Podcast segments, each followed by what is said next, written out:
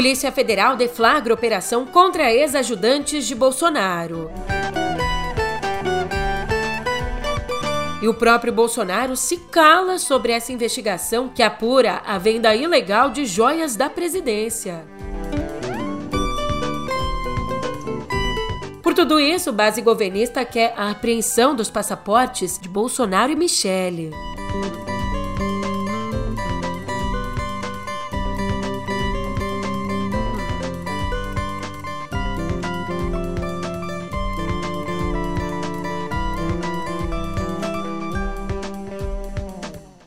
Ótimo dia, uma ótima tarde, uma ótima noite para você. Eu sou a Julia Keck e vem cá, como é que você tá, hein? Segundona, eu queria começar essa semana na tranquilidade, na paz, só que a casa tá caindo. Aí uma observação, cai entre nós. Esse episódio, ele podia ser patrocinado pela Vivara, Monte Carlo, Tiffany, a marca que fosse, perdeu a oportunidade de vender legalmente por aqui, né? Até porque a concorrência no ilegal tá crescendo. Onde comprar ouro barato para revender. E se essa for a sua vontade, estarei pronto. Dança, gatinho, dança. Mas vamos ao noticiário, que hoje a gente tem um tanto de conversa no pé do ouvido.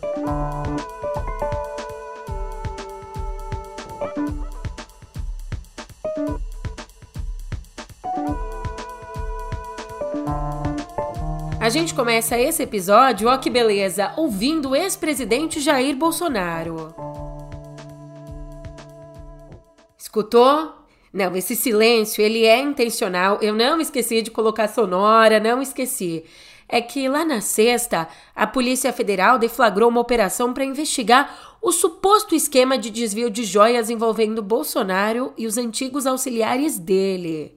Para você entender até agora, a apuração indica que existiria um esquema para vender presentes recebidos de representantes internacionais, joias que, portanto, compõem o acervo público da presidência. Seria um esquema para vender essas joias convertendo a grana em patrimônio pessoal. Então, depois da operação, como você ouviu, Bolsonaro preferiu se calar. Em entrevista ao canal bolsonarista Te Atualizei, uma entrevista veiculada ontem, Bolsonaro não fez qualquer comentário sobre a investigação do esquema de venda e resgate irregular de joias.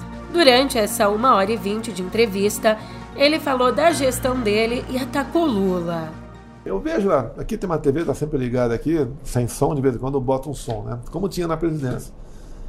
E eu vejo a, uma verdadeira orgia sobre cargos. A tal partido vai levar esse cargo, vai levar aquele, vai ter uma reforma.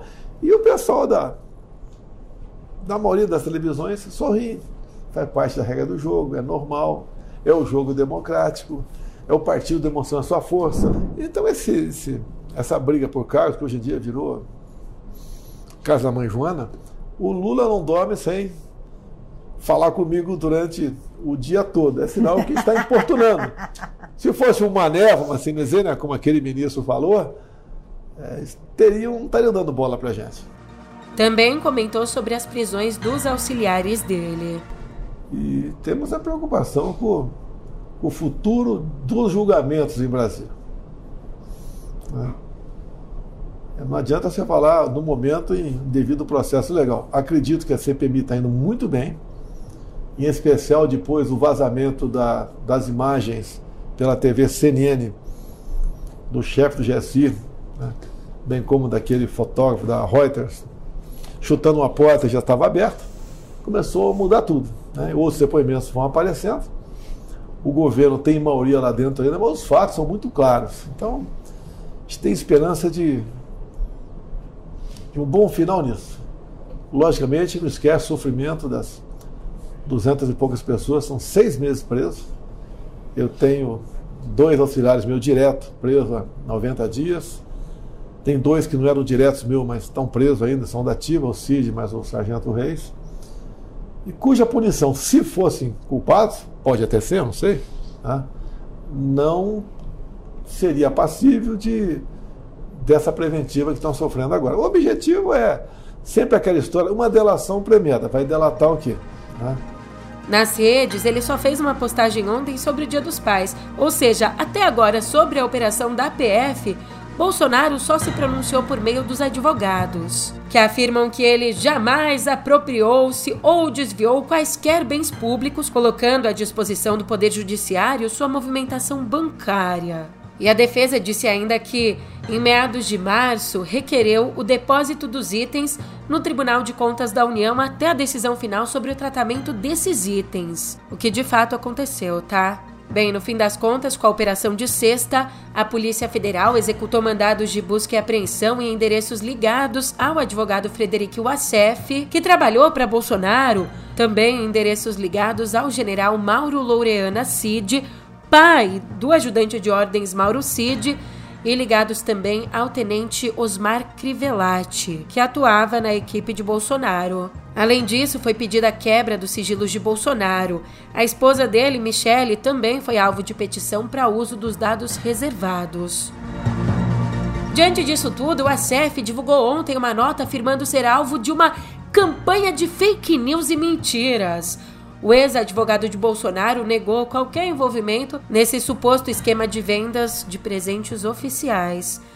Aliás, um ponto importante que quem lembrou foi o jornalista Felipe Moura Brasil é que foi o ACF quem tirou Fabrício Queiroz dos holofotes, que fez esse afastamento quando rolava a investigação do Ministério Público do Rio de Janeiro que apontou Queiroz como operador do esquema de rachadinhas. O esquema né, de apropriação dos salários de assessores. Então, lembrando desse episódio, Moura Brasil faz um questionamento bem válido. Questiona a fronteira de atuação do ACF entre a defesa advocatícia e a participação nos rolos da família Bolsonaro, o que é de se pensar, tá? Ainda com um pé na defesa advocatícia, outro lá longe. O especialista em acordos de delação premiada, o advogado Bernardo Fenelon, deixou a defesa do Mauro Cid na última terça por quebra de confiança. Ele já é o segundo advogado a deixar a defesa de Cid desde o começo desse ano. Até maio, o tenente-coronel era representado por Rodrigo Roca, um advogado próximo à família Bolsonaro. E é claro que o novo capítulo sobre as joias deixou a base do governo lá no Congresso, uh, oriçada, de orelha em pé, bem atenta, querendo atuar. Por isso, os parlamentares governistas acionaram a Polícia Federal e o Supremo, pedindo que os passaportes do Bolsonaro e da Michelle sejam apreendidos. Tem mais, a base governista vai tentar quebrar os sigilos telefônico, telemático, bancário e fiscal na CPI do 8 de janeiro. Por outro lado, os aliados, eles acompanham o caso de forma cautelosa, atenta, só que eles estão acreditando que se trata de uma atrapalhada e que a culpa aqui é do Mauro Cid. Só que como as apurações têm pouco enquadramento ideológico, os apoiadores do Bolsonaro seguem quietos, sem saber o que dizer. Já que a gente tocou aqui no assunto 8 de janeiro, você sabia que lá no Distrito Federal, antes de qualquer protesto, a Secretaria de Segurança Local prepara um protocolo de ações integradas. Você sabia disso? Esse é um protocolo pensado justamente para promover ações de segurança, por um lado, e por outro lado, assegurar o direito constitucional à livre manifestação. Só que no caso do 8 de janeiro, esse protocolo foi estruturado dois dias antes. Assinado e elogiado pelo ex-titular da pasta e ex-ministro da Justiça, Anderson Torres. O plano não foi alterado quando novos alertas chegaram e o cenário já previa um atentado grave contra a democracia. Especialistas no assunto consideraram inclusive o plano do 8 de janeiro como genérico e com várias falhas. Olhando agora para o atual governo e para o Centrão, né, que caminha junto com a mini reforma ministerial que tá por vir, a gente vai ver o aumento da presença do Centrão dentro do governo. E aí que, junto com o aumento da presença do Centrão no governo, cresce a lista de possíveis candidatos com chances aí de serem apoiados pelo Planalto para substituir o Arthur Lira em fevereiro de 2025. Júlia, tá longe 2025. Ah, meu amigo, a gente já conversa sobre isso porque a campanha informal pela presidência da Câmara já começou. Republicanos, União Brasil, MDB, PSD e PSB têm nomes cotados para a cadeira e andam fazendo o quê? Cortejando o governo para conseguir esse apoio, mesmo que cortejando informalmente. Julia, mas eu só trabalho com nomes. Quer nomes?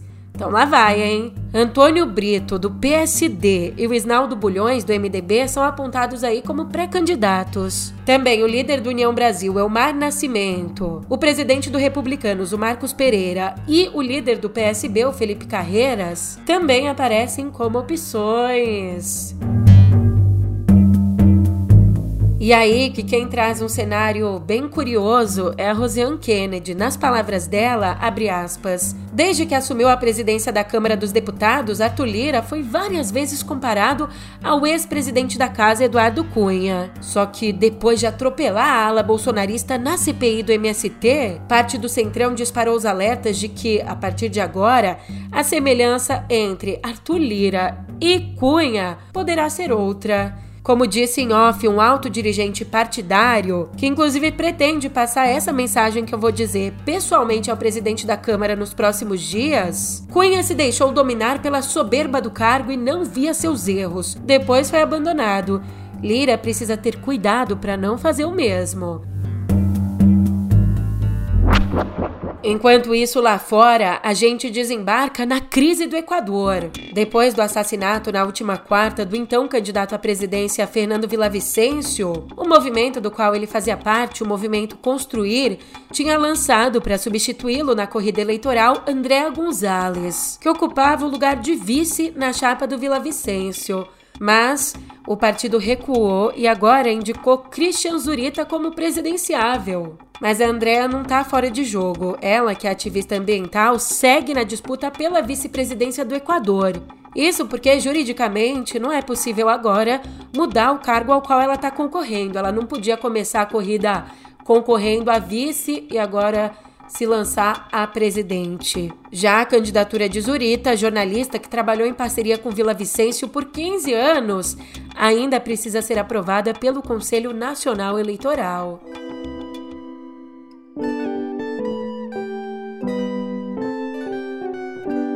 Vem cá comigo, imagina a Torre Eiffel. Está com ela aí na cabeça? Então, para você saber, uma Torre Eiffel pesa aí 10 mil toneladas. Já que é assim, então, imagina 50 torres Eiffel, só que feitas de plástico.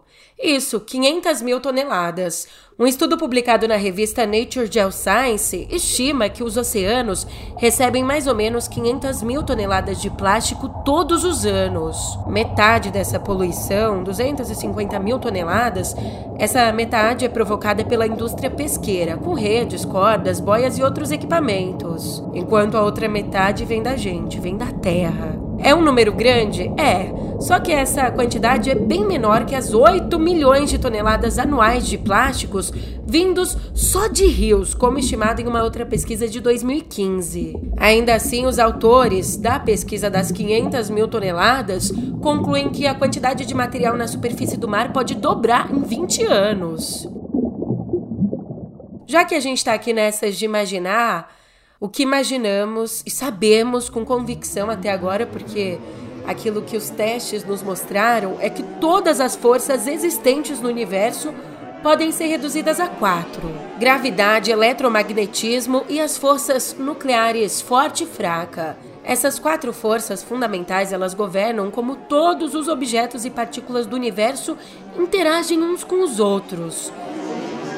Só que, meu amor, os cientistas do Fermilab, um acelerador de partículas dos Estados Unidos, sugerem que pode existir uma quinta força ao realizar ali um experimento chamado G-2, acelerando partículas subatômicas muons quase à velocidade da luz, os pesquisadores descobriram que elas oscilam mais rápido do que o previsto pela teoria atual do modelo padrão e teriam essa velocidade maior por conta da influência de uma nova força da natureza. Se isso se confirmar, encontrar resultados discordantes do modelo padrão seria um dos maiores avanços da física.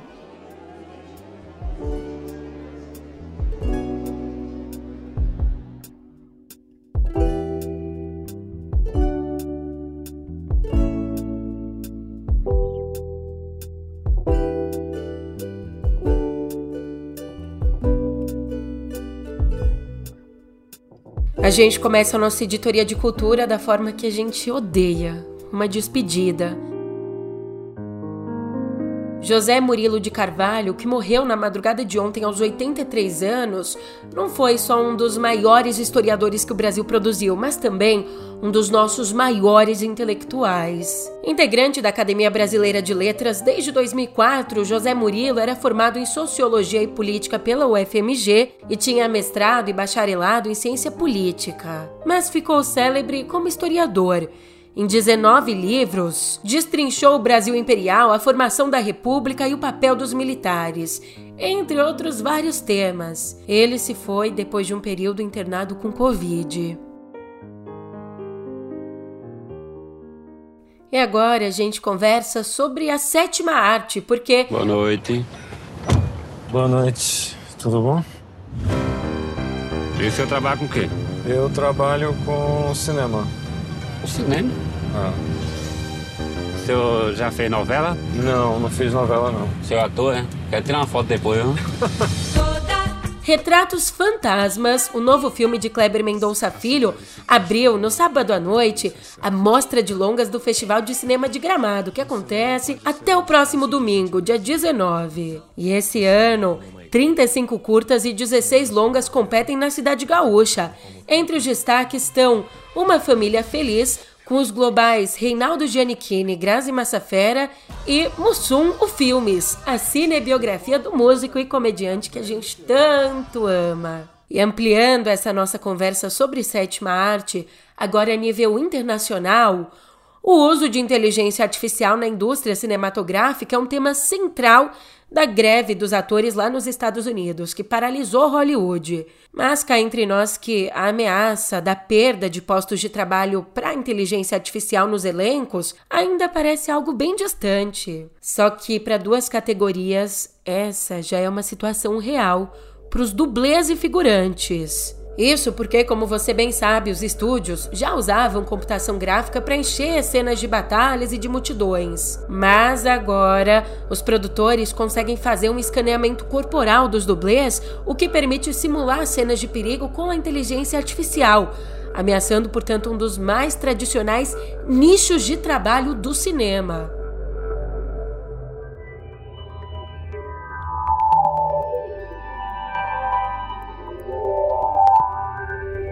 Ah, é cotidiano digital ou cidade alerta? Só aqui é que você vai ver, em nenhuma outra televisão. É um grito de alerta. O fundador da FTX, o Sam Bankman-Fried, foi preso de novo. O ex-empresário vivia na casa dos pais dele, em Palo Alto, na Califórnia, desde que pagou a fiança de 250 milhões de dólares. Só que durante esse tempo, ele deu declarações à imprensa que a Justiça dos Estados Unidos caracterizou como intimidação às testemunhas, o que contrariava os termos da fiança que ele pagou. Portanto, agora ele deve ficar detido até o julgamento, que começa no dia 2 de outubro. E se você está boiando nessa história aqui, deixa eu voltar um pouco no tempo. Lá em dezembro, o ex-dono da corretora de criptomoedas FTX foi preso nas Bahamas numa das maiores fraudes financeiras da história. De acordo com procuradores, o Bankman Fried roubou bilhões de dólares em depósitos dos clientes para financiar negócios próprios, fazer doações de caridade e também para fazer doações ilegais Há campanhas de democratas e republicanos ali na tentativa de comprar influência sobre a regulamentação de criptomoedas em Washington. Mas calma, como é segunda, a semana tá só começando, a gente quer que ela não tenha enrosco, né? Não seja enrolada, que tudo dê certo. Vamos falar de coisa que dá menos volta? Os nossos lançamentos! Deixa o Cidade Alerta lá no Cidade Alerta. O Instagram lançou na sexta novos recursos para criação de conteúdo lá na plataforma. Por exemplo, você sabe que lá dá para a gente publicar uma foto em conjunto, né? Eu e você dividirmos a mesma postagem. Só que com a nova atualização vai ser possível criar uma publicação em conjunto com até quatro pessoas. Uma publicação que pode ser no feed ou no Reels, chamado aí de collabs. Esse recurso funciona para contas privadas e públicas. E tem mais, a Meta, dona da rede social, também anunciou a figurinha Sua Vez lá no Reels para conectar criadores de conteúdos e seguidores a partir de uma tendência ou desafio. Então posso criar uma corrente, colocar essa figurinha ali de sua vez e os meus seguidores vão poder é, entrar nessa trend, nessa brincadeirinha. E outra coisa, também passa a ser possível adicionar músicas nas publicações em carrossel, naqueles posts que tem mais de uma foto. Outra novidade, finalmente, outra novidade anunciada pelo Instagram é a parceria com o Spotify Brasil para apresentar as músicas mais populares na plataforma dentro da playlist Top Músicas Reels Brasil, uma playlist que vai ficar disponível lá no Instagram. Será que o Banco Central vai recorrer a todas essas ferramentas, Reels, etc., para divulgar a nova empreitada dele? Não sei, o que eu sei é que o Banco Central está trabalhando num super aplicativo que vai reunir as informações de pessoas físicas de todos os bancos numa única plataforma. Segundo o presidente da autarquia, o Roberto Campos Neto, a expectativa é que esse tipo de agregador financeiro esteja disponível em um ano e meio, ou seja, até o fim do mandato dele. E o recurso vem como mais uma etapa do Open Banking, uma plataforma desenvolvida pelos participantes do sistema que permite aos clientes o compartilhamento dos dados bancários e históricos de transação aí com bancos e fintechs. O objetivo é aumentar a concorrência entre os bancos. Só que aqui, nesse podcast, não tem concorrência não, tá? Sua companhia, a sua, é sempre a melhor. Por isso eu tô indo nessa, mas pelo amor de Deus, eu te espero amanhã, hein? Pelo menos você, você que tá me ouvindo. Até lá!